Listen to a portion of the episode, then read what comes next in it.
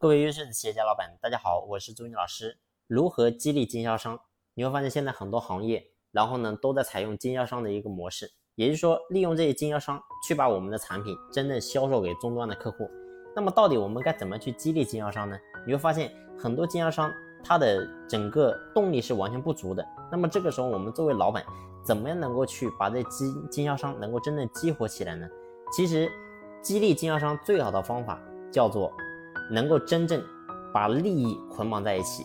我举个很简单的例子，你比如说我有一个客户，然后呢他是做这个家具的，那么他是怎么样操作能够去激励整个经销商的呢？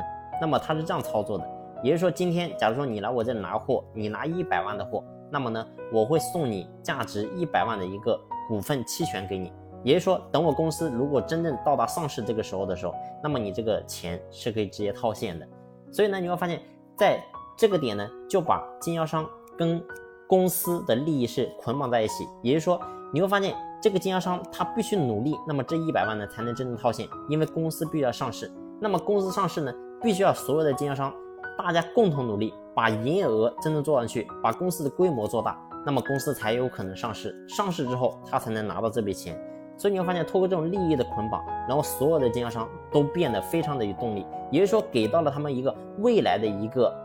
酬啊，一个薪酬。那么这个薪酬呢，不是说当下能给的，而是未来的钱。这个未来的钱呢，是需要大家共同努力才能真正实现的。所以你会发现，透过这种方法，能够去激活这些经销商，而且他们拿货的额度越高，那么呢，他所拿到的激励的额度也就越高。那这个时候呢，你会发现他的动力就更强。因为什么？因为他拿货是他要从口袋里能够真的把钱拿出来，而拿出来之后，你会发现他就有风险。如果卖不出去，他会亏得很惨。那么这个时候呢，你会发现他也能够全力以赴。所以，我们今天其实所谓的激励这些经销商，其实跟我们内部管理员工是一样的。也就是说，我们必须要把经销商当成员工一样。然后呢，我们用管理员工的这套方案，怎么样去激励员工，那么我们就怎么样去激励经销商。其实原理都是相通的。